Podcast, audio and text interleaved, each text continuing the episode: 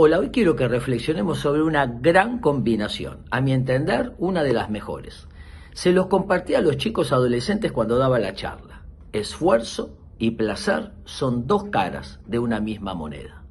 Si yo tengo placer, pero no hay esfuerzo, caí en el hedonismo, en el placer por el placer en sí mismo. Pero si yo me esfuerzo y hay que remarla y hay que darle con todo y no me permito conectar con el placer, mi vida se va a estresar. Esfuerzo y placer van juntos. Todas las cosas valiosas hay que disfrutarlas y hay que armar procesos para poder concretar nuestros sueños. Esfuerzo y placer, placer y esfuerzo.